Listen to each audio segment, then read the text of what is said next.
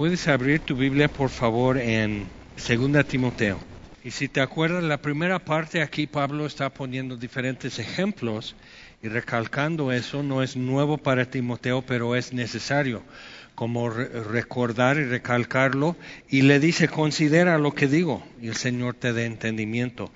Acuérdate en versículo 8 de Jesucristo del linaje de David, resucitado de los muertos conforme a mi evangelio. Y es importante ver eso, vamos a ver en unos versos más, porque esto sigue siendo central en, en lo que decimos y por qué hacemos, cómo hacemos las cosas. Entonces ya en versículo 14, ya lo que sigue tiene que ver mucho entre como que hay una fusión o un balance entre lo que hacemos y lo que somos, y qué es lo que Dios hace, qué es lo suyo y qué es lo nuestro en esto. Entonces, versículo 14, recuérdales esto, exhortándoles delante del Señor a que no contiendan sobre palabras lo cual para nada aprovecha, sino que es para perdición de los oyentes. Importante porque entonces todo lo que decía, los primeros versículos aquí en capítulo 2, no era nada más para Timoteo. Dice, recuérdales esto.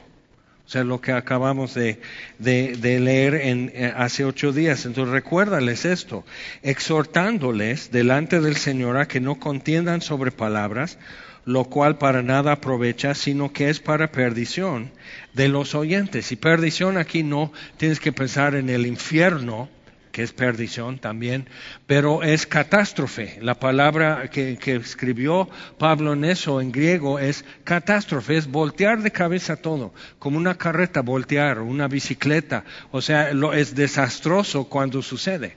Entonces, es para perdición, o sea, va a voltear la carreta, va a voltear la bicicleta, el lechero va a perder toda la leche porque se va a regar todo el cántaro. Entonces, es para perdición de los oyentes, pero mientras, muchas veces lo tenemos como que no, eso es para beneficio.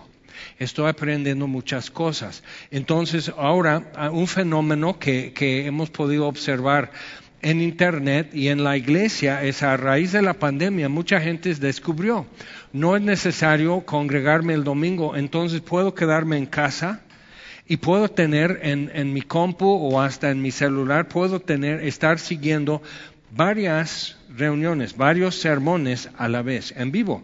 Entonces estoy como, como quien lo hace entre el partido de béisbol y el partido de básquet y el campeonato de fútbol. Entonces están, ahorita no es muy importante, ahora, entonces están salteando entre el uno y el otro. Y te ocupa, o sea, ah, dices, estoy aprovechando más, estoy como que abarcando más, pero realmente no. Dice, es distracción, es, o sea, te, da la, la, sensación de plenitud, pero no es plenitud. Entonces dice, para nada aprovecha, contendiendo sobre palabras, y es importante ver por qué. Hay una tendencia hoy que sí, como que nos conviene identificar, que en el, en el entorno de predicación expositiva y, hermenéutica, que es cómo interpretar bien las escrituras y todo. En ese contexto, mucha gente ya estudiosa, Gospel Coalition, en la coalición por el Evangelio, entonces hablan mucho, pero hay una palabra que ya está circulando y suena muy bien. Hasta está buena la palabra. Es contexto y contextualización. Pero simplemente es una nueva forma de empaquetar la herejía de hace años, a principios del siglo XX, por ejemplo, que, lo que están haciendo es reinterpretar a base de algo eh, que ya no es. Entonces vas a encontrar expositores que ahora están diciendo que no es necesario ni conveniente estudiar el Antiguo Testamento porque es difícil y tenemos que, como que la gente de hoy es muy estúpida, entonces tenemos que hacer las cosas muy ya masticadas y accesibles. O sea, no dicen estúpida, pero dan a entender que si tú persistes en eso, tú también eres un tonto. ¿Ok? Es que ya lo vi. Esa es la ventaja de estar ruco. Entonces, si, ya te acerca tu INSEN y ya tienes que hacer tu credencial, no le tengas miedo porque al rato ya tienes una perspectiva. Entonces, contextualización como lo manejan hoy no es como lo que quería decir que muchas veces, vamos a decir, en aquel entonces, en el Nuevo Testamento, acostumbraban eso cuando hablamos de adopción. Lo que significa en la Biblia, de acuerdo con el contexto histórico y cultural, cuando hacen mención de eso y es diferente y tenemos que entenderlo en su contexto porque es diferente a lo que hoy significa adopción, que es muchas veces un poco penoso para la gente decir adoptamos a, nuestros hijos. Y entonces dicen, pues, a ver, ¿qué es vergonzoso de eso? Pero sí se siente. Entonces, en el Nuevo Testamento es equivalente a lo que nosotros hacemos en el registro civil, levantando acta de nacimiento. Es simplemente un trámite normal que hacían en todas las familias en el mundo greco-romano. Y si no lo hacían, estaban diciendo que es un criado. Puede ser mi hijo natural, pero no es legítimo, es natural. Y ya quitaron esa distinción, pero antes sí decían en el acta natural o legítimo. Entonces sí había como un estigma y una pena y ay, que mi papá y mi mamá y demás. ¿Ok? Es un ejemplo de contexto histórico, cultural, lingüístico y todo eso. Pero hoy lo que están diciendo es, por ejemplo, Alguien, por ejemplo, eh, Jesús Adrián Romero, y voy a explicar por qué estoy mencionando, me ha encantado siempre su música. Hemos cantado de su música, sobre todo desde el principio, digo, qué fenómeno. O sea, realmente para mí era refrescante decir, mira, viene tomado casi textual de la Biblia, está poniendo lo bonito, es buena música, es buena letra, es edificante y, y todo eso. Entonces, pero ahora, mira lo que ha dicho, que no es, la música cristiana necesita ser más mundana. ¿Ok? Y lo que quiere decir con eso es, por ejemplo, a mí me gustaría ver a, John Lennon, ¿ok? Cantando junto con Jesús, imagina, en la última cena en el aposento alto. Entonces es muy como que te golpea. Dices, a ver, ¿qué? Entonces, como tiene un, un, valor de shock, de golpe, como baldo de agua fría, entonces el que es incómodo, todos se voltean a decir, legalista, religioso fariseo. O sea, son, son métodos, lo ocupan los marxistas, lo ocupan en, en, muchos lugares precisamente para separar a la gente, crear desconfianza, este, hacerte como vulnerable a la opinión de los que te rodean. Entonces necesitamos entender. Entonces, imagina como canción, muchos dicen, ay, sí me gusta. Y he encontrado cantidad de gente que lo pone en Facebook y dices, y ahorita sacas tu celular, ya lo estoy borrando. O sea, imagina, no tiene nada, nada, nada de cristiano, ni siquiera de Dios. Dices, ¿cómo no? No, imagina este, que el mundo sin guerra ni paz. ¿Qué es eso? Es nirvana. Es, um, ya no existe ni luz, ni tinieblas, ni guerra, ni paz ni el cielo, ni el infierno, pero como que es así, y te lo han dado así etiquetado, eso es muy espiritual, no es nada espiritual. Entonces, o sea, Jesús Adrián este, Romero, con todo que es pastor y predicador, que es famoso, que, tiene impacto, que tiene influencia, que, que es músico, que es compositor y todo eso, está muy equivocado, pero radicalmente equivocado. Pero lo que está diciendo muchos con eso es que tenemos que ser relevantes, tenemos que ser accesibles, tenemos que ser simpáticos. Entonces, ¿dónde está Jesús? Dice, si alguno quiere ser mi discípulo, que sea simpático. Pablo dice a los Gálatas, ahora estoy siendo simpático. Dice, los que les quieren suicidar, que se mutilen. Ahora, ¿le estoy tratando de caer bien? y dices, no, Pablo, pues no. Entonces, o sea, viendo eso, o sea, el Evangelio es buena noticia, pero cae mal. ¿Por qué? Por enemistad. Si estamos en enemistad contra Dios, el Evangelio es una amenaza porque habla del señorío de Cristo sobre todas las cosas. No nada más el amor de Dios, sino cómo Dios trae redención. y a qué precio. Entonces, sí es importante, por eso dice versículo 8, acuérdate de Jesucristo, del linaje de David, en el contexto histórico, que es lo que realmente sucedió, no símbolos, no sentimientos, sino lo que realmente sucedió. Sucedió sin mí.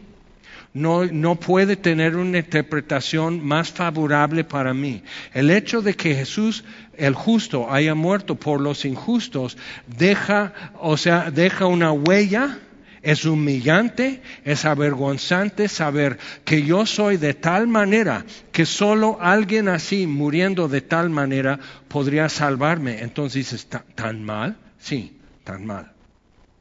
Entonces, acuérdate de eso conforme a mi evangelio, dice Pablo. Ahora, versículo 14, recuérdales esto, exhortándoles delante del Señor a que no contiendan sobre palabras, lo cual para nada aprovecha, sino que es para perdición de los oyentes. Cuidado cuando empiezan a, cambiar definiciones, lo que siempre se ha entendido, y está bien cambiar el léxico y decir, bueno, ahora para decir esto estamos usando esta palabra, pero yo ya tengo como, eh, eh, como un corazón sospechoso porque he visto cómo empiezan a decirlo, que no quieres ver el poder de Dios en tu vida, que no quieres ver el poder de Dios en tu iglesia. Este, alguien este, estaban como repasando para ver lo que va a haber una conferencia, retiro de esposas de pastor eh, en unos días más. Entonces mi esposo estaba como repasando con alguien que, que, va a dar conferencia, de ahí como que su punto de vista y sugerencias, y ahí estaban comparando eh, y así, y dice, fíjate que uno de los Estados Unidos se comunicó con mi marido y, y, y dice, este, yo quiero darte guía y apoyo para que tu ministerio sea como, y menciona a alguien aquí en México. O sea, simplemente que tú lo puedes aprender a hacer. Es como un makeover, ¿no? De esos de glamour, que ahora te alacian el cabello y te hacen las uñas y, las cejas. Si no las tienes, te las dibujan. Si las tienes muy pobladas, te las van depilando. O sea, todo así y pum, y ya te presentan, ok, ya nueva imagen, nueva identidad, nueva personalidad y súper más, más, más, más eficaz. Entonces Pablo dice, acuérdate de esto. Recuérdales estas cosas, exhortándoles que no contiendan sobre palabras, lo cual para nada aprovecha, sino que es para perdición de los oyentes. Procura con diligencia. Cuando Dios dice, deja esto, siempre hay otra cosa. Entonces Dios no está diciendo, no, pues quédate solo en el rincón castigado. O sea, no, está, deja eso, sigue esto evita esto, procura esto, eh, despojaos de esto, vestíos de aquello. Siempre está poniéndolo, siempre hay una alternativa cuando en esas cuestiones no estamos como atorados nunca. Entonces dice, procura con diligencia, que significa exactamente eso, procurar. ¿Qué tienes que hacer para procurar eso? Buscarlo, a ver cómo lo consigo. Procura con diligencia. ¿Qué es lo que entendemos como diligencia? ¿Qué sería lo opuesto de diligencia? Negligencia. Y todos tienen gencia. mira, son ya eruditos diligencia o negligencia. Entonces, procura con diligencia. Es muy positivo. No es como que, ay, no, pues, o sea, no estás así que en tu, tiempo de devocional y abres tu Biblia, bueno, ah, tengo que procurar con diligencia. No, o sea, eso le voy a echar ganas. Otra vez, lo que dijo al principio del capítulo, un soldado que no se enrede entonces en asuntos de la vida, de negocios y todo eso, para poder dar todo su servicio al que lo tomó por soldado. Si eres soldado, entonces para eso estás, eres material de guerra. Tus 24 horas al día le pertenecen al que te tomó como soldado. Entonces eso te facilita tus decisiones y compromisos y afecto y muchas cosas porque simplemente no hay para esto. ¿Por qué hago siempre la pregunta o tienes algo más importante que hacer?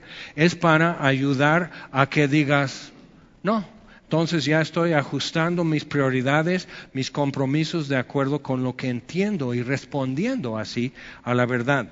Y siempre estoy pidiéndote que ocupes tu criterio, no el mío.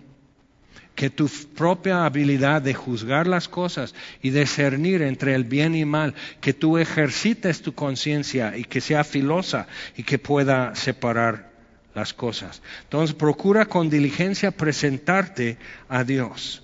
Y presentarte a Dios es presentarte a Dios. No puedes como disminuir eso o ablandarlo, es presentarte a Dios aprobado. Pero aprobado por quién? Pues por Dios. Y luego hace una comparación. Ya vimos en un soldado, un atleta, tiene que competir según reglamento o no gana. El labrador, el agricultor tiene que trabajar. Hay un trabajo, una inversión de tiempo y energía para que haya una cosecha. La cosecha se da, el sol y la lluvia y todo eso. Eso se da, pero hay, un, hay algo que yo aporto. Hay algo que el soldado aporta, algo que el atleta aporta. Y en cada uno de esos, por eso dice, considera lo que digo. Empiezas a decir, alguien me recibió Alguien dice que, ya cumplo los requisitos para correr este maratón. Ok, entonces te presentas, ¿cómo te presentas ese día del maratón? Con la ropa adecuada dejando a un lado el peso, el pecado que enreda los pies, despojándonos de eso y corriendo con paciencia la carrera que tenemos por delante, puesto los ojos en Jesús. Entonces, cuando lo entiendes así, dices, oh, pues claro, sí, de acuerdo, entendido. Entonces, como obrero que no tiene de qué avergonzarse. Entonces, por ejemplo, si tú vas a ser carpintero, normalmente tú traes herramienta básica. Si vas a pedir trabajo en un taller mecánico, ¿qué sería, a ver, alguien que sabe, qué sería una herramienta básica para un mecánico? Llave de 916. Se usa siempre. Y no, pero si es milimétrico, tú búscale ¿Ok? Entonces, e, es, o sea, esto es básico. Unas pinzas, un desarmador, este, ¿por qué? Porque luego tienen que hacer puente para ver si hay chispas, si hay corriente aquí. O es básico para, para un mecánico, para un carpintero. ¿Qué sería básico? Entonces, todos tienen algo así, pues eso es lo. Y si vienes buscando chamba y no vienes preparado para trabajar así, ¿qué te ponen a hacer? A barrer el acerrín, te ponen a hacer revoltura, te ponen a traer botes de arena. O sea, obviamente no sabe mucho porque no trae herramienta. Entonces, si tú dices, yo soy maestro albañil, yo soy maestro plomero, ah, ¿y tu herramienta? La única excusa es que me asaltaron. Ah, ok, bueno. Entonces, a ver, te presto a ver cómo trabajas. Siempre te van a ver tu trabajo. ¿Cuántas horas tienes que poner de, práctica para titularte en medicina? ¿Ok? Para ser dentista. ¿Cuántas horas de vuelo para ser piloto comercial? ¿Ok? Entonces que no tiene de qué avergonzarse. ¿Nunca has soñado eso que, que estás en una situación y dices, ah, no vengo preparado?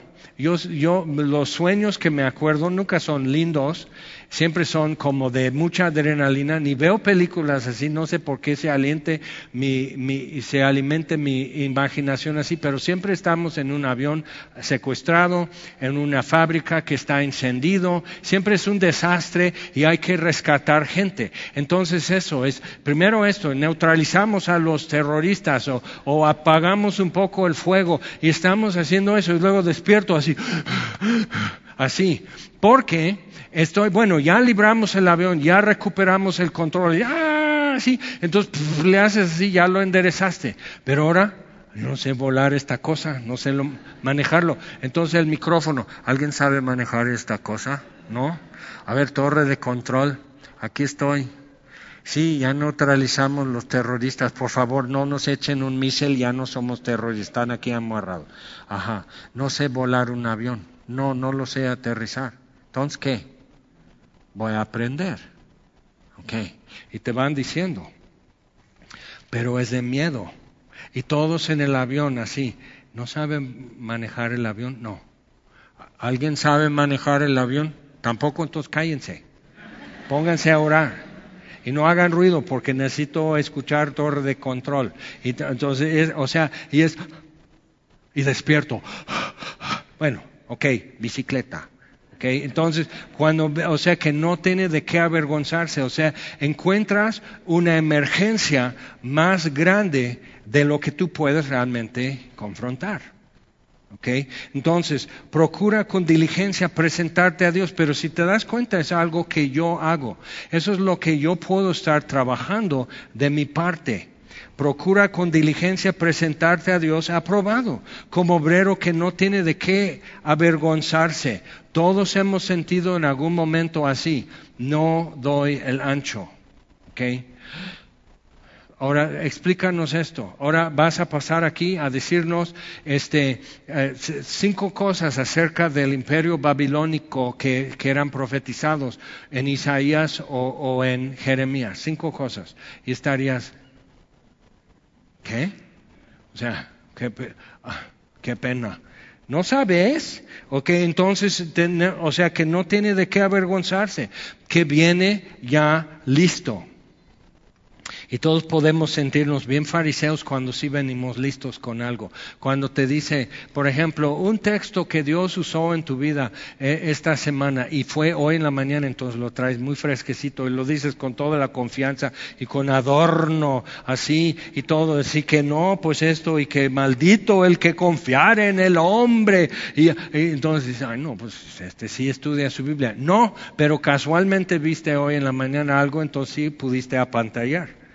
Ok, entonces, procura con diligencia eso porque tarde o temprano sí va a salir el cobre. Sí vas a necesitar eso, sí van a, va a haber necesidad de lo que tú puedas aportar en cualquier situación de lo que tú vas a vivir. O sea, si tú estás, por ejemplo, he hablado con futuros misioneros. Entonces, algo que digo, el mejor consejo que te puedo hacer es, número uno, cuanto antes empieza a utilizar las sagradas escrituras en el idioma aquel.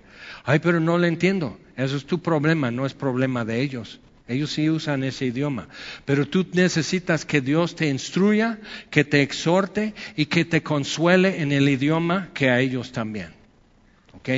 Entonces, cuando a mí me ha tocado como seis, siete veces en mi vida dar un estudio bíblico o predicar en inglés, tengo que usar mi Biblia en español. Reina Valera 60. Entonces, esto, luego estoy leyéndolo en español, pero diciéndolo en inglés, y están, ¿qué versión usas, Reina Valera 60? Oh, ¿y eso dónde lo consigo? En cualquier librería, fíjate, pero en la sección de español. Y, y di, ay, no, no, entonces es un erudito. No, es un tacaño porque no quiero gastar en una Biblia en inglés para usar cada muerte de obispo. Entonces, pues no. Pero piensa, o sea, que, prepárate para eso, no, o sea, necesitas esto. Entonces, otro consejo que daría a futuros misioneros es, entonces, aprende todo lo que puedes, de todo. Aprende mecánica, aprende carpintería, aprende electricidad, aprende plomería, porque te puedo decir que lo vas a utilizar. Todo lo que tú sabes hacer, Dios lo puede utilizar. Pero si tú quieres decir, no, yo soy especialista, Ok. entre músicos profesionales, el que toca más que un instrumento siempre tiene trabajo. ¿Ok? Pero no, pues yo soy corista. No, yo soy solista. Bueno, entonces vas a ser solo, pero muy lista. Ok, está bien. Entonces, y nos dice cómo que usa bien la palabra de verdad. Y es interesante la palabra que usa bien es literalmente que corta bien, que corta derecho. Entonces, yo creo que todos hemos estado en una fiesta que hay mucha gente y poco pastel, entonces alguien tiene que partir el pastel en suficientes cuadritos. ¿De cuántos somos? ¿43?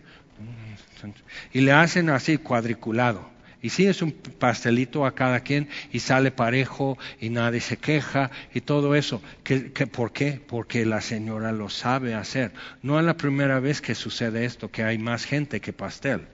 ¿Cómo hacerlo alcanzar? Entonces, que, que sabe cortar la cosa, que usa bien la palabra de verdad. Más evita, otra vez hay, hay, otra opción siempre, más evita profanas y vanas palabrerías, porque conducirán más y más a la impiedad.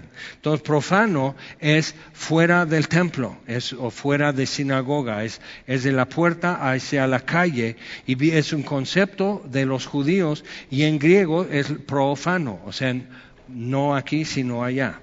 Entonces, profano y vanas palabrerías, otra vez, o sea, a veces queremos como, como hablar de cualquier tema y, este, y veo, o sea, este, hay, hay un tema y puedes encontrar en, en YouTube cantidad de información sobre los nefilim. ¿Quieres saber qué son los nefilim? Son los caídos, eso es lo que significa literalmente en hebreo, los caídos. Entonces empiezan con que son ángeles caídos y que antes del diluvio y que esto, que el otro y todo, y, ahora los reptilianos que gobiernan en secreto el mundo son así y dices, amén, gloria a Dios, porque de tal manera amó Dios al mundo ha dado a su Hijo unigénito. Saber todo lo que puedes saber de extraterrestres, de Nefilim, del Illuminati, de qué es cómo descifrar el número del anticristo y si eso no es la vacuna, la marca de la bestia. Te pregunto, ¿cuántos aquí ya se vacunaron de contra COVID? ¿Te inyectaron aquí? ¿Tu mano derecha aquí? ¿No? ¿O aquí? ¿No? ¿O aquí en la frente? No, entonces no es.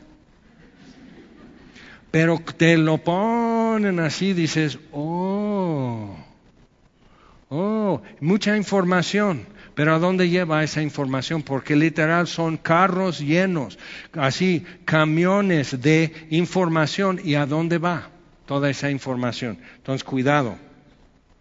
Evita profanas y vanas palabrerías porque conducirán más y más a la impiedad y su palabra comerá como gangrena. Entonces no solo reduce, no solo empieza a restar, sino come, destruye carne y es olor a muerte, apesta.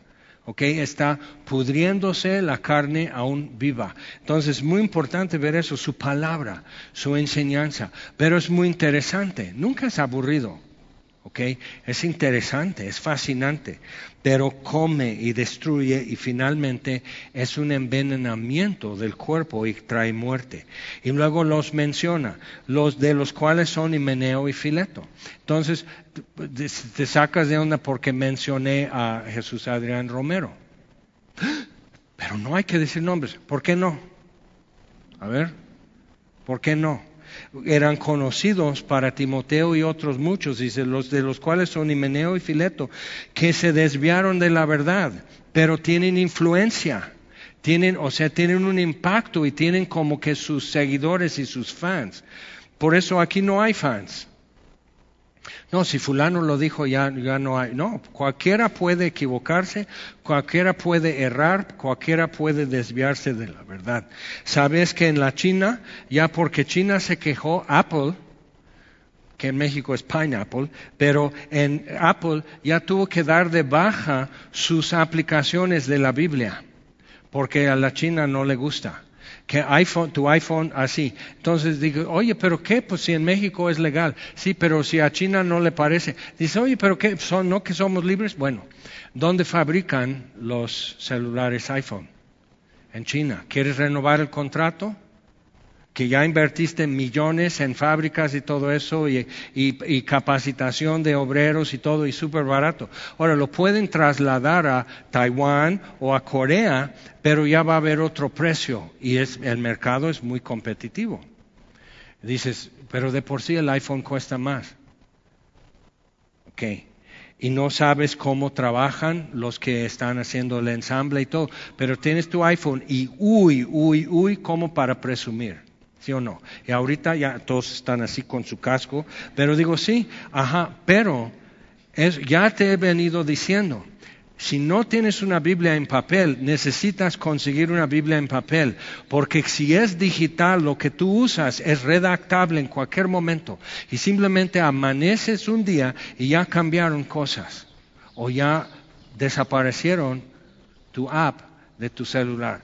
Entonces tú necesitas ser diestro en la palabra, familiarizado con el contenido, con la estructura. Y si cambian una palabra de lo que está aquí, que tú te des cuenta. Porque los gnósticos ya lo venían haciendo en este momento cuando Pablo lo escribe, diciendo que la resurrección ya pasó, que esto ya fue.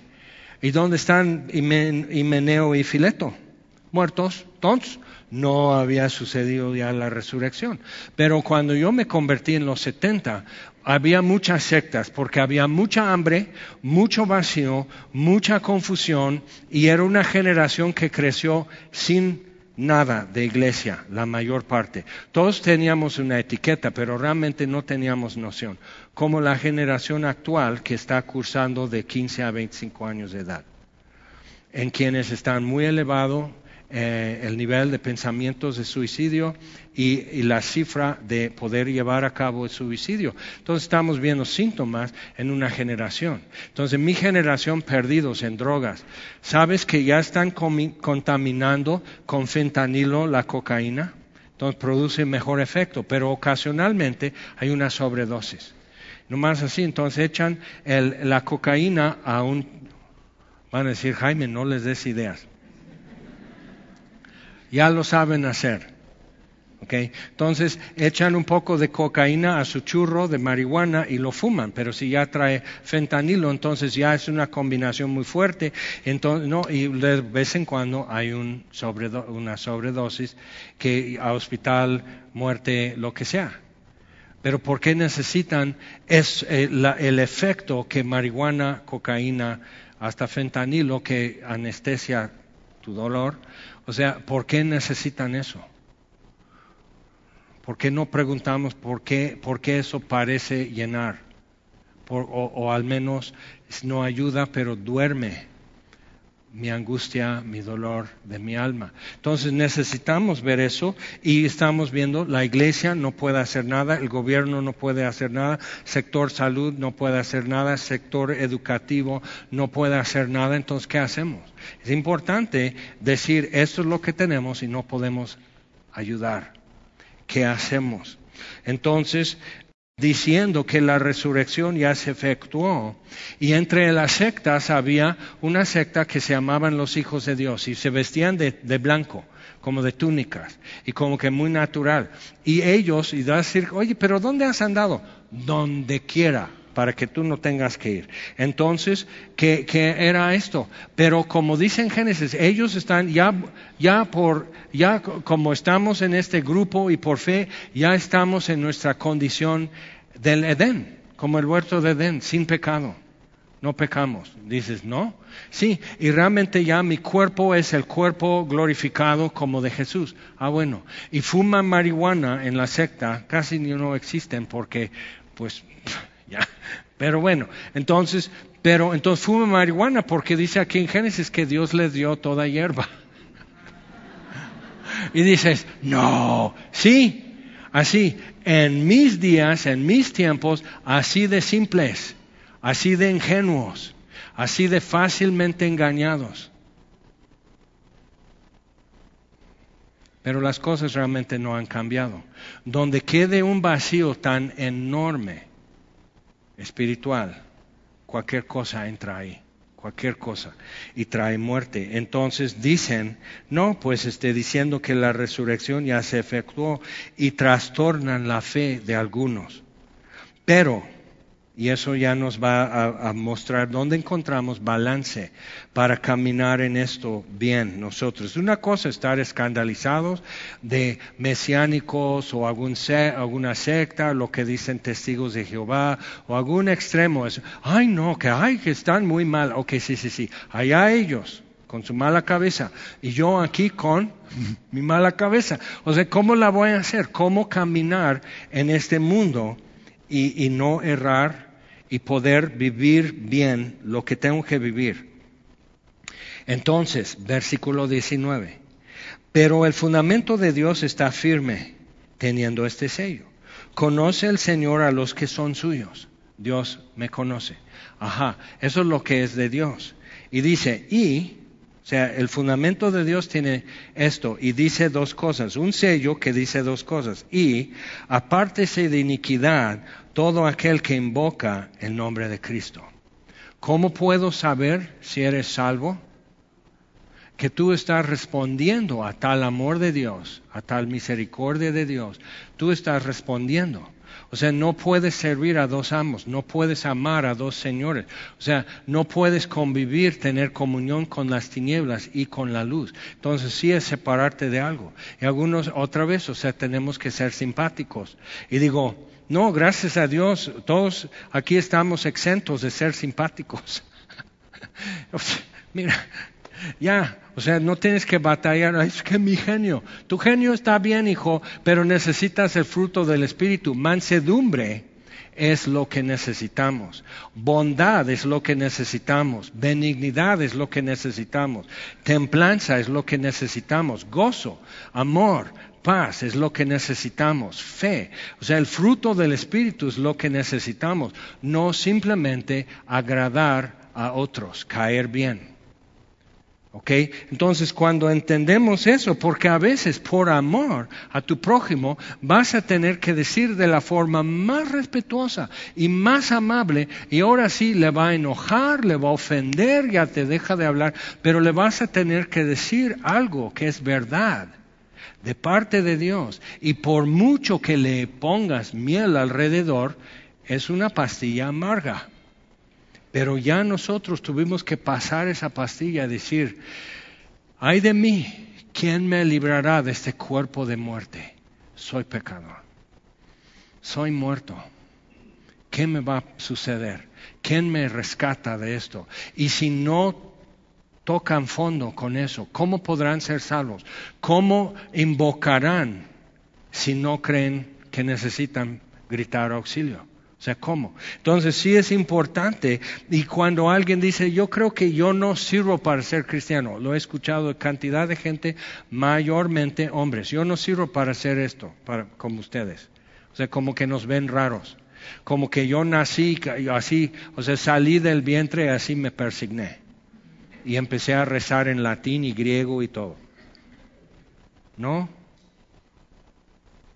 Creo de mis hermanos soy el que más se perdió. Pero no se veía.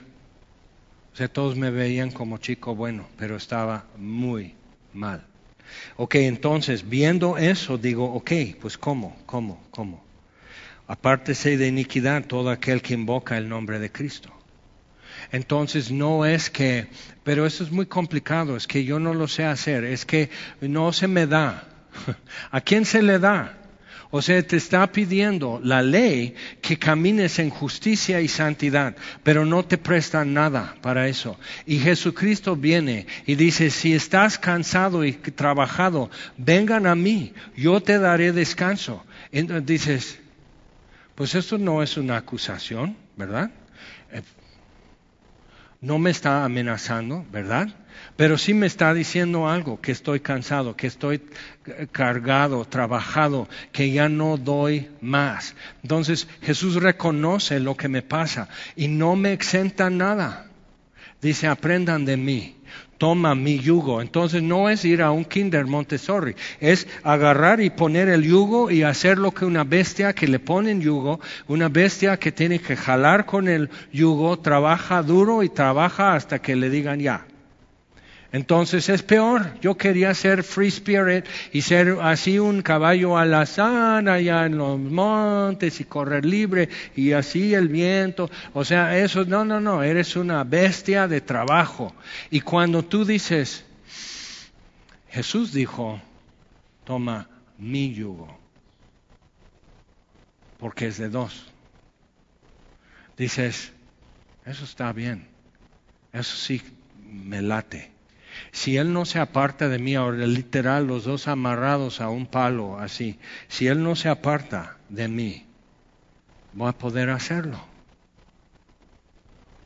Eso ya no suena feo, ¿verdad? Pero si tú solo lo que oyes en cada sermón es lo que hago mal, lo que esto, que soy deficiente, que soy rebelde, que soy distraído, que estás mal, tus oídos están mal. Yo nomás una vez te dije que eras deficiente, no cien.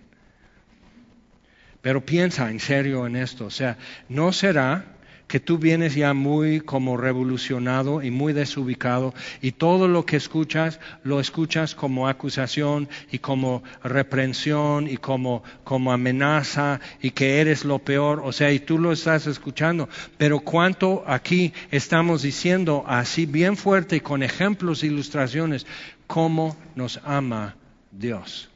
¿Quién es Jesucristo? También lo escuchas, pero de repente te da sueño.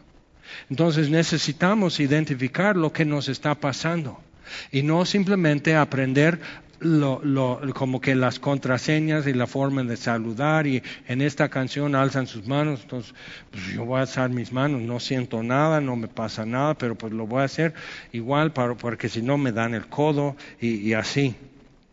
Y digo, no, ¿qué tal si somos honestos? Porque veo en la palabra de Dios que Dios ha sido muy honesto con nosotros, muy directo.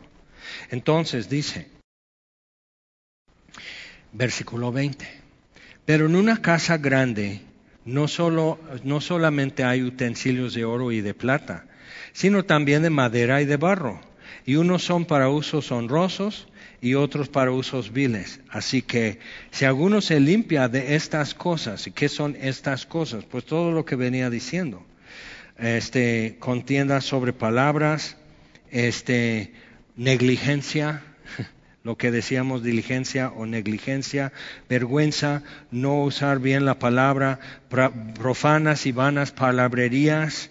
O sea, no, o sea, no está diciendo que dejes de fumar o, emborracharte. Eso debe ser más obvio. Pero son otras cosas mucho más internas y más fáciles de disfrazar como con una actitud religiosa, pero, pero no dejan de echar a perder todo. Entonces, si alguno se limpia de estas cosas, será instrumento para honra, santificado, útil al Señor, dispuesto para toda buena obra. ¿Nunca te ha pasado que te regalan una pluma? porque eres maestro, profesor, o porque siempre estás pidiendo prestado una pluma o algo, y, pero en tu cumpleaños o alguna fecha especial te regalan una pluma y es bonita, es elegante y todo eso. Pero ¿no te ha pasado que a veces como que queda muy gruesa en tu mano como una crayola para niños y no puedes? O muy delgada y sientes que te corta porque no lo acomodas, no estás acostumbrado a ese grosor de pluma. O no te ha pasado que el bolígrafo, la parte que pinta, eh, se mueve ¿ok? Entonces vas escribiendo, pero se mueve y se sale así como de viejito tu letra. Entonces estás así y dices, ay no, está bonita y todo. Entonces agarras tu muy de confianza, tu big, que no sabe fallar. Entonces no cuesta mucho, pero tienes esta ventaja, que si lo prestas y no te lo devuelven, no te quitaron gran cosa. Yo los compro por caja, porque mi esposa siempre está acaparando plumas. Pero ve su Biblia y dice, ok, pues la sabe usar bien y todo, okay, todo bien. Pero entonces digo, sí, no me duele, queda por costumbre, queda bien a mi mano, pinta bien, ni muy delgado, ni muy grueso, y todo esto viene en tres colores, hasta cuatro si te gusta verde. Entonces, o sea, vienen así todo lo que necesito. Yo soy de la generación del bocho. Va para adelante, va para atrás, es todo lo que necesito. Entonces, una pluma. ¿Ok? Pero muy importante con eso, ves que ahora lo que está de moda es que todo lo que usas en cocina, que usas en tu computadora, el mouse, ya el ratón ya es ergonómico y hasta el cojín para el mouse es ergonómico. Entonces el teclado tiene que ser ergonómico y todo tiene que venir bien a tu mano y no darte eso y, y que se te duerma la mano y que ya me arde la mano y ya me van a tener que hacer cirugía, todo por usar un teclado de antaño, no, entonces todo así. Entonces tienes así para la cocina, tijera, cuchillo, todo es los trastes hay que lavarlos iguales, pero a lo mejor tienes un estropajo ergonómico. Entonces todo tiene que ser así que viene fácil a la mano y eso es lo que significa útil al Señor, que es fácil de usar. ¿Ok? Que es fácil de usar. Eso es lo nuestro.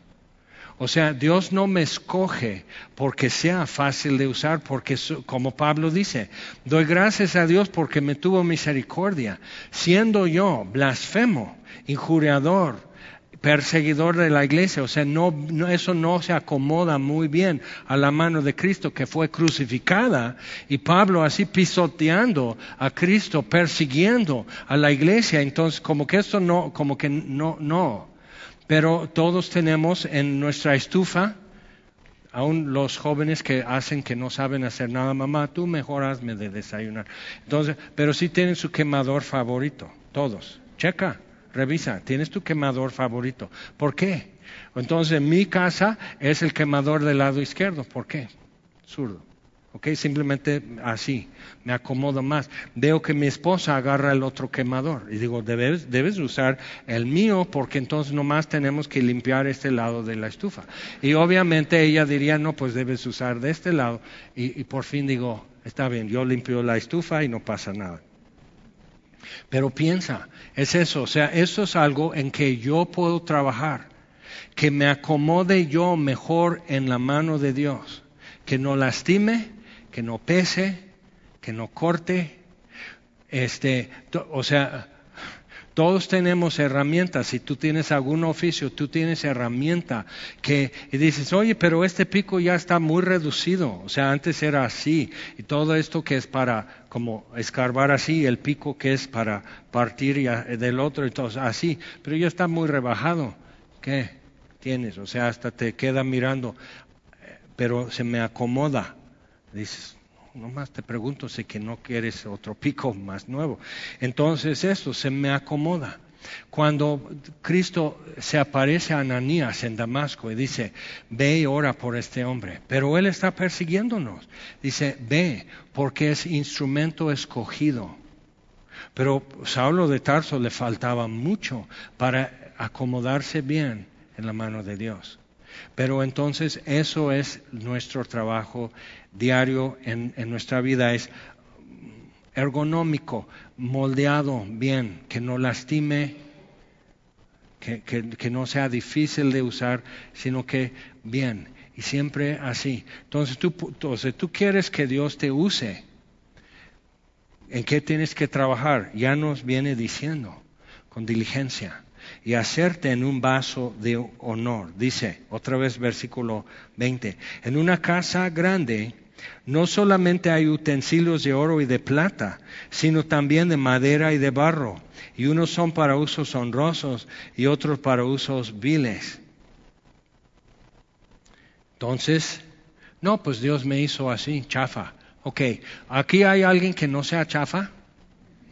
Ok, bueno, entonces, ¿qué vamos a hacer? Hacernos útiles. Eso es todo lo que Dios tiene aquí en semilla. Son puros corrientes de barro y de madera, uno que otro de plástico. Pero que era antes de, queso, queso cottage, pero queda muy bien, es un bote aquí mando el arroz. Entonces, pero es esto. Decimos topper a todo, pero ¿quién realmente compra topper? Está muy caro. Entonces, si alguno se limpia de estas cosas, esa es la forma, aunque seas de barro, ser útil, dispuesto, dice, que otra vez, bueno, si Dios quiere hacer algo conmigo, aquí estoy dispuesto. Y lo, manejamos, la palabra nos dispuesto para nosotros, lo manejamos como algo pasivo, que Dios me tiene que amar. Pero dispuesto es estar aquí. Es como en un banquete hay un mesero, no tienes que andar diciendo, ¿dónde está el mesero? O sea, ahí está, esperando que lo llamen, esperando que haga falta algo. Está fijándose en mi plato para ver si ya, si necesito mi vaso, si necesito más agua. O sea, está atento a lo que es porque está para servir. Ok, entonces eso es dispuesto, útil al Señor, que viene fácil a su mano. Dispuesto para toda buena obra, lo que sea y otra vez, entonces aquí no cabe que yo sea diva, que yo sea especialista, sino que yo pueda ser multichambas, lo que sea. es interesante ver que cuántos han salido de servir en el estacionamiento y están dando discipulados, están predicando, y, o sea, que no, no, pues cómo. Yo nomás digo, ¿cómo que no? O sea, si eso es demasiado debajo de tu nivel, entonces liderazgo te queda muy lejos. Entonces es muy importante ver eso. Entonces, simplemente pues, pero yo, o sea, yo, no quiero que Dios me use. Too late, es demasiado tarde, Él te llamó. Eres un vaso de misericordia y puedes decir cómo. Vamos a Romanos capítulo 9, Romanos 9. Porque podemos decir, pero pues, pues, ¿y yo qué? O sea, Dios, ¿por qué no me pregunta a mí qué es lo que quisiera? Gracias a Dios porque no me consulta. Miles de veces en mi vida no me consultó, simplemente me la aplicó. Y resulta ya posteriormente que me doy cuenta que Dios es sabio, que Dios es bueno y qué bueno que no me consultó. Él sabe. Entonces, Romanos 9, versículo 19. Pero me dirás, ¿por qué pues sin culpa? Porque ¿quién ha resistido a su voluntad? Más antes, oh hombre, ¿quién eres tú para que alterques con Dios? O sea, si tú quieres así, que se hagan las cosas como tú, ve primero, compra un universo tuyo, donde tú seas el Señor y creador de toda la creación, entonces ya que se hagan las cosas como tú dices. Y a lo mejor te visitamos, a lo mejor no. Fíjate, entonces igual no te sientas. Entonces, ¿quién eres tú para el que alterques con Dios? Dirá el vaso de barro al que lo formó, ¿por qué me has hecho así?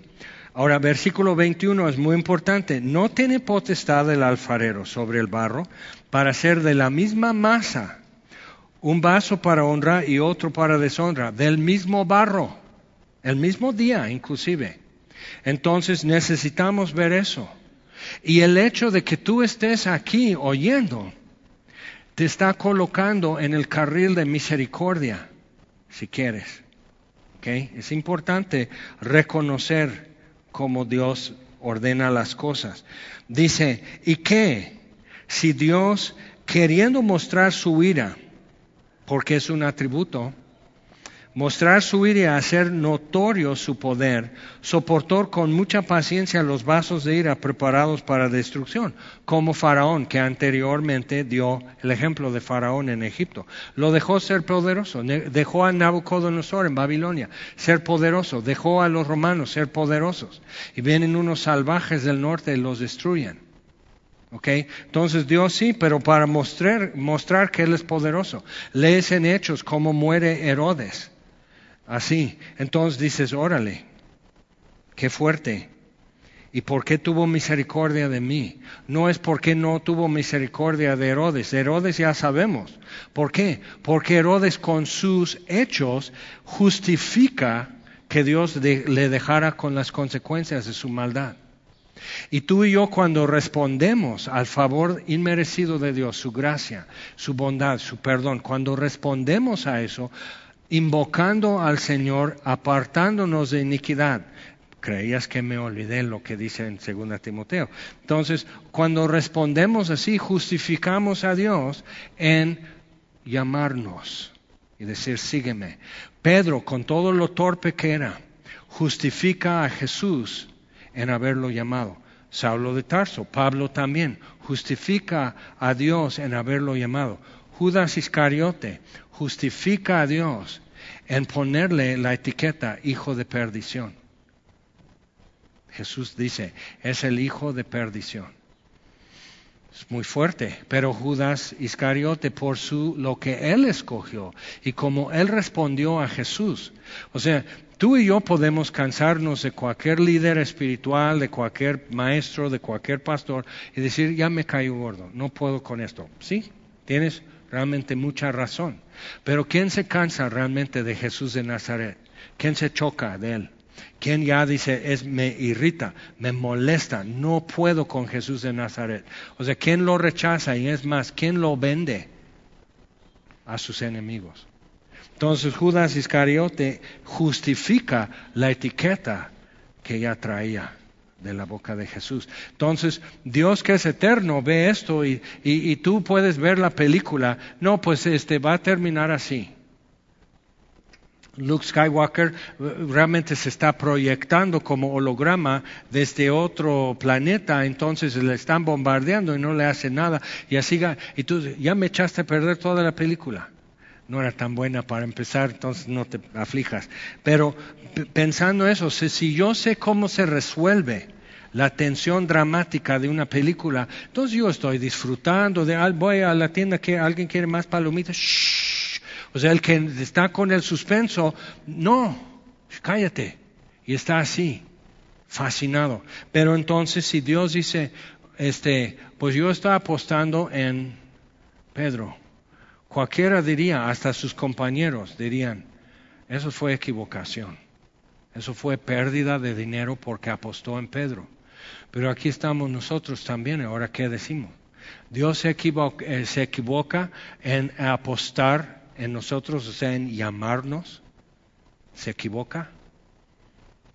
Eso se ha de ver. Pero ¿cómo vamos a aclarar esto? Dios hace algo, pero también yo hago algo. Y eso es lo que justifica que Dios nos haya llamado. Entonces, dice, y, dice, y para hacer notorias las riquezas de su gloria, las mostró, las riquezas de su gloria, para con los vasos de misericordia que él preparó de antemano para gloria. Entonces tienes a Saulo de Tarso camino a Damasco respirando muerte y amenazas, lejos de poder decir, ay, Cristo de Cristo Jesús es mi Salvador, lo he recibido como mi único y suficiente. O sea, todo, o sea ¿cómo iba a poder decir eso? Nomás dice, ¿qué quieres que yo haga? o sea, perdió todo, todo, todo. Pablo está así. ¿Qué es esto que me está pasando? Y se levanta, empieza a tratar de juntar los pedazos de su vida, a, sacar un sentido en eso y descubre que la misericordia de Dios fue mayor que su pecado. Y lo está comprobando. Ok, entonces tú y yo esto está por descubrir y, y está por comprobar. Que la misericordia de Dios sea mayor que todo lo negro en mi vida. Ahora, piensa, dice, y si para ser notorias las riquezas de su gloria, no es un secreto que Dios te lo revela a ti, sino que sea notorio, las mostró para con los vasos de misericordia que Él preparó de antemano para gloria, a los cuales también ha llamado, aquí estamos, eso es a nosotros, no solo de los judíos, sino también de los gentiles. Pero puedes decir, bueno, pero ¿cómo sé? Que yo estoy realmente incluido en el propósito de Dios? ¿Cómo puedo saber que Él en verdad me ha llamado, que me ha conocido? El Señor conoce quiénes son suyos. ¿Cómo lo puedo saber? Pues apártate de iniquidad. O sea, para empezar, estás en la fila incorrecta. Apártate de iniquidad, porque te está destruyendo. Eso es uno. O sea, si tú estás en el seguro social y esta es la fila que, para, que, te operen o algo así, o muestras de sangre, no, no, a mí me van a tomar radiografía. Puedes seguir en la fila si tú quieres, hijo. ¿ok? Y cuando ya llegas a la ventanilla y preparas tu, presentas tu papel, va a decir, no, eso es en la otra ventanilla donde te procesamos para hacer una radiografía. Pero es que yo estuve aquí dos horas en la fila. Dice, muestras de sangre, radiología. ¿Cómo no lo hizo notorio? Pero entonces lo que yo pongo de mi parte es fijarme. Entonces yo tengo que alinearme con lo que es verdad. Yo tengo que formarme según a donde yo quiero llegar y necesito. Entonces, si tienes duda, esta es tu tarea. Ya vamos a terminar, fíjate. Esta es tu tarea. Lee detenidamente Efesios capítulo 1. Lee detenidamente Efesios capítulo 1. Y menciona y arranca diciendo, nos bendijo con toda bendición espiritual en Cristo Jesús. Pero no menciona toda bendición, menciona siete. Trata de identificar esas siete bendiciones porque si te están poniendo como, como, como, como un perfil. No son todas, pero suficiente para empezar. Y si te das cuenta, algunas no se pueden verificar Por ejemplo, nos escogió antes de la fundación del mundo para estar en Cristo. ¿Cómo lo verifico? Yo no estuve. Pero otros sí son verificables en tiempo real para mí. Nos hizo aceptos en el amado. Tenemos perdón de pecados. O sea, paz con Dios es algo que yo puedo verificar, que ya no hay enemistad. Encuentro que el acercarme a Dios es el bien no es de miedo, sino es el bien, es alivio, es deleite, es refugio para mí, porque el perdón de pecados descubro y compruebo que es real. Entonces hay, hay parte que simplemente eso Dios lo sabe y me lo dice. Hay otras cosas que yo lo veo, entonces lo voy a comprobar y ya lo pude verificar. Ya te dije dos. Entonces te quedas con cinco que vas a tener que encontrar. Ok, entonces, viendo eso, entonces nos ha llamado. Ahora puedes decir, pero ¿cómo lo puedo saber? Bueno, estás aquí luchando contra el sueño. O sea, te convenía dormirte. Te convenía no venir. Te convenía hacerte la enferma y no venir. Te convenía hacerte la descompuesta y tu coche no arranca. O sea, te, convenía. Hay miles de formas, créeme, hay miles de formas de evitar esto. Y no lo evitaste. Pero no me gusta. Pues no te tiene que gustar. Así de sencillo. No era para tu gusto. Era para tu salvación que es mucho más grande que lo que puedes sentir o no sentir durante un par de horas en tu semana. Es mucho más grande. Entonces algunos están, no, pues yo sí quiero estar bien con Dios. Ok, persiste y busca en su palabra, Dios, yo quiero saber, quiero saber esto. Quiero verificar esto, lo que se pueda verificar. Y lo que vas a ver es poder en tu vida, lo que vas a ver es plena certidumbre de fe en tu vida. Vas a empezar a conocer gozo, por fin. Vas a conocer paz, por fin. Y Dios te va a dar las pruebas que necesitas para poder verificar. ¿Cómo sondear estas cosas y cómo verificar que es verdad? Ok, es como el radar. Yo puedo ver algo enfrente, puedo ver que viene un avión para acá ¿no? Otra vez mis sueños. Pero eh, eh, como que a qué velocidad viene, porque viene derecho y no hay postes de, de teléfono o algo para ver cómo está. Pero con radar, que mi avión viene con radar, entonces con radar hace un rebote. Entonces yo no puedo ver su velocidad, pero la puedo verificar, porque hace ping, ping, ping, y mide cómo la distancia se está cerrando, y dices impacto en 8, 7, 6, y dices, no, me quito. Ok, entonces hay formas de verificar lo invisible, pero tienes que usar esto, tienes que empezar a aplicar esto y decir, si esto es verdad, Dios, yo, yo quiero saberlo si es verdad. Si no es verdad, no merece ni un minuto más. Pero fíjate, aquí estoy. Yo sigo convencido que es verdad y que cambia todo. Entonces, tienes que preguntarte por qué este loco está convencido. Ok, segunda Corintios, capítulo 4. Entonces, Dios hace lo que Él hace, pero lo que, cómo respondemos, como en Romanos 9, simplemente justifica a Dios. Entonces, tú y yo, ¿cómo, cómo vamos a justificar a Dios en su decisión? De, de, de, escogernos para estar en Cristo. Entonces yo tengo que como que trabajar en eso yo. Si es, no es para salvación, pero estoy haciendo visible verificando para otros lo que es posible. Ok, 2 Corintios 4. Por lo cual, teniendo nosotros este ministerio según la misericordia que hemos recibido, no desmayamos. Y Pablo tenía muchas razones para decir, creo que Dios ya me abandonó. Pablo tenía muchas razones para decir, creo que no estamos en la voluntad de Dios porque todo va mal. Y sigues leyendo y dices, no, Pablo, pues sí, la, la neta, si es de cuestionar. No desmayamos.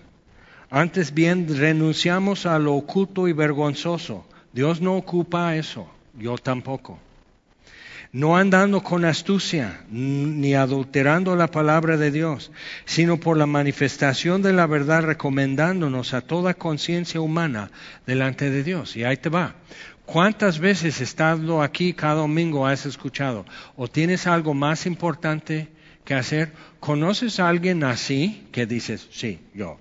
Ok, pero es para ayudarte a tomar un paso atrás y verte objetivamente, verte a ti en la foto y no estar tan perdido en el escenario que no sabes realmente lo que está pasando. Entonces, tomar un paso y poder decir, esta es mi vida, ese es quien soy.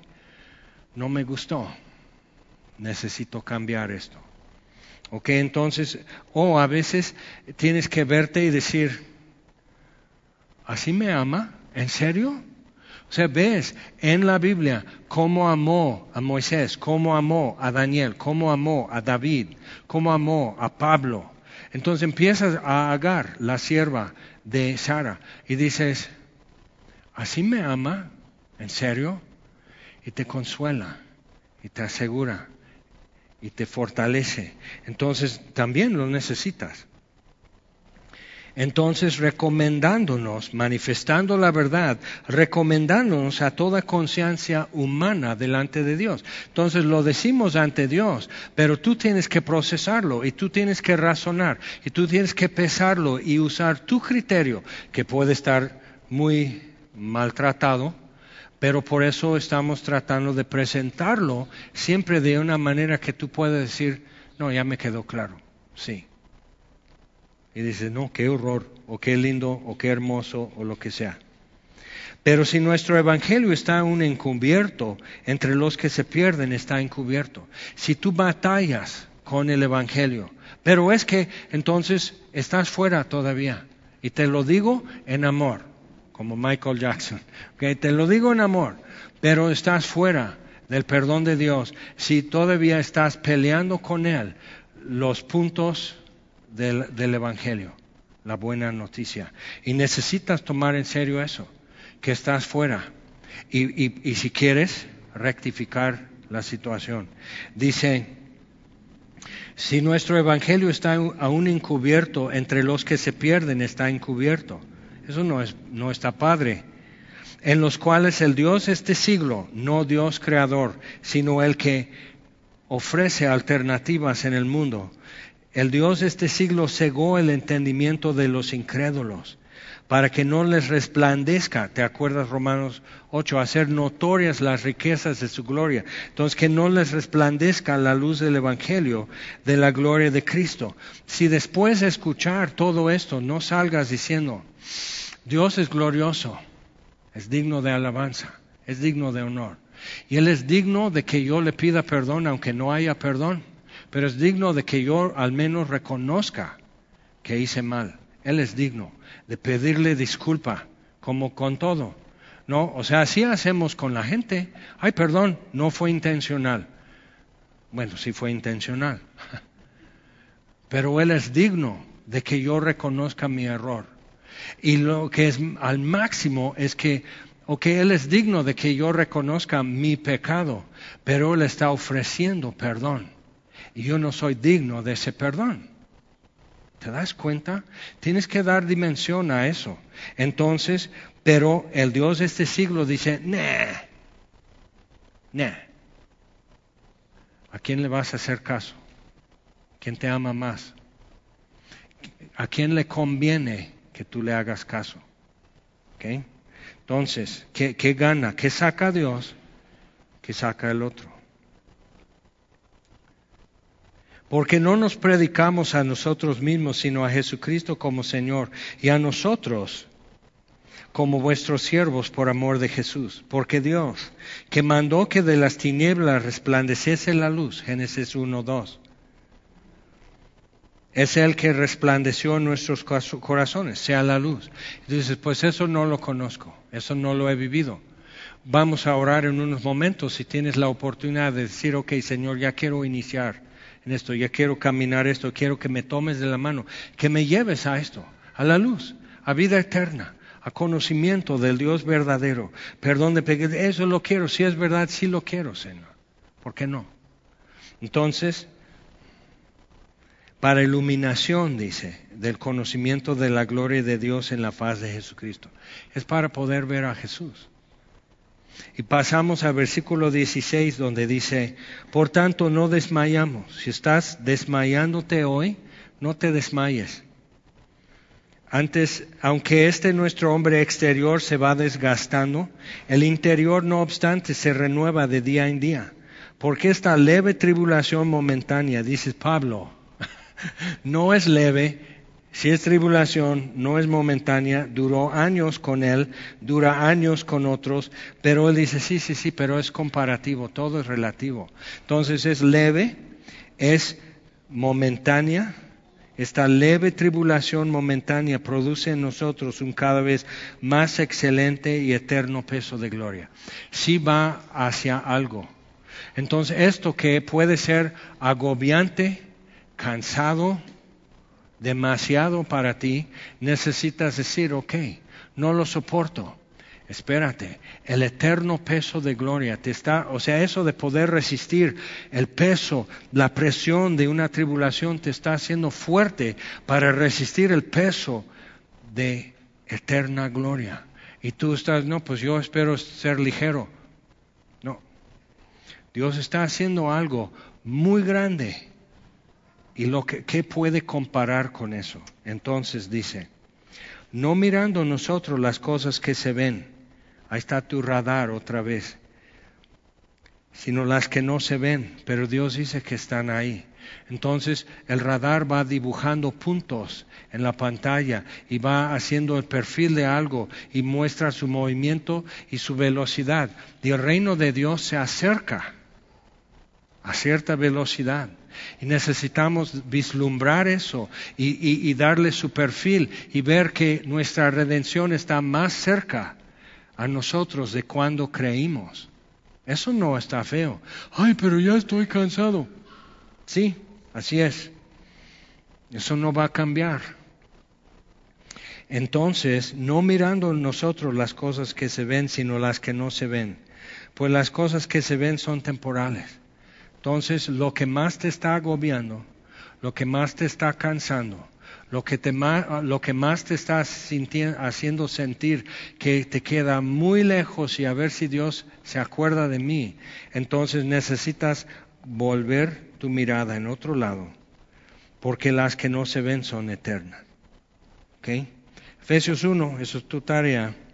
Conoce, date cuenta y deja que Dios en su palabra empiece a tratar con tu incertidumbre, con tu miedo, con tus dudas, con tus protestas y qué es que esto y todo. Y dice, sí, sí, todos tienen su trasfondo. Hay un refrán que aprendí en mi juventud aquí en México, qué gacho ser hijo de borracho.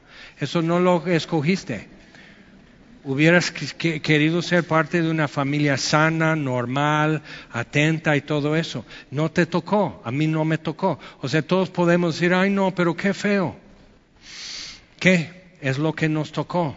¿Cuántos aquí saben jugar con quién? Ok, ¿cuántas veces puedes cambiar una carta? Al inicio y cuántas? Unos dos, unos dan solo una carta y eso es. Ya juegas con esto dices, no, yo he ganado con la peor mano de mi vida y he ganado, simplemente viendo lo que hay. Y, o sea, es, dices, el pastor juega baraja. Ok, lee tu Biblia. Entonces, con, con, pero son las cartas del diablo. Todo lo he escuchado. Y eso me obliga a ir a la palabra de Dios y decir, bueno, a ver, a ver, a ver enséñame tus caminos. Pero bien, cuánta, o sea, en brisca, o sea, todo, todo lo que es, o sea, eso es un, simplemente es una vuelta allá, así, y al rato ya nos llaman a comer. Entonces, cuando ves eso, o sea, ve, usa esto que te ha dado. No escogiste tener cáncer, no escogiste ser abandonado, abandonada, no escogiste muchas cosas que te han tocado en tu vida. ¿Ok? Pero eso es lo que te tocó. Dios que es soberano, que te escogió para estar en Cristo antes de la fundación del mundo, está incluyendo lo actual de tu vida, de mi vida, en su plan. y sabe lo que está pasando y sabe qué hacer. Entonces, asúmelo y comprueba que toda la palabra de Dios es verdad y es probada como oro. Vamos a orar, puestos de pie, por favor. Nuestro Padre, te damos gracias, Dios, gracias por ser creador, por ser también salvador, por enviar a tu Hijo, por tener el propósito de traer a muchos a ti y usar a tu Hijo, su vida y su muerte para lograrlo. Gracias por enviar el Espíritu Santo para abrir nuestros ojos, para redarguir nuestros corazones, para hacernos sentir y, hasta palpitar ante la verdad en tu palabra. Entonces te damos gracias por eso, Señor, y te pedimos que en estos días nos permitas comprobar, verificar cosas que tu palabra dice acerca de ti y acerca de nosotros. Y estar trabajando para nosotros ser eso que viene fácil a tu mano. No ser el que te lastima, no ser el que te es estorboso, el que te pesa, sino ser ese que, que viene fácil a tu mano, dispuesto siempre. Y, y, eso es lo que yo quiero trabajar en mi vida, Señor. Ahora tú has hecho de tu parte redención, perdón de pecados, nos has sellado con el Espíritu Santo, nos has confirmado tu amor, nos has confirmado tu perdón, nos has mostrado lo que estás preparando para nosotros, Señor. Y nuestra respuesta a eso es, ok, aquí estoy. Enséñame qué hacer. Entonces aquí estamos, Señor, para que nos instruyas, que nos consueles, que nos exhortes, que nos lleves en tu camino, Señor. Y si hay alguien que hoy, entre todo eso, se está dando cuenta, yo estoy fuera, estoy afuera en la calle en este asunto, pero si quiero estar adentro, si quiero perdón, quiero el favor de Dios, quiero saber y tener paz con Dios y tener un futuro y una esperanza en Cristo. Alza tu mano donde estás. Queremos orar por ti. ¿Alguien más?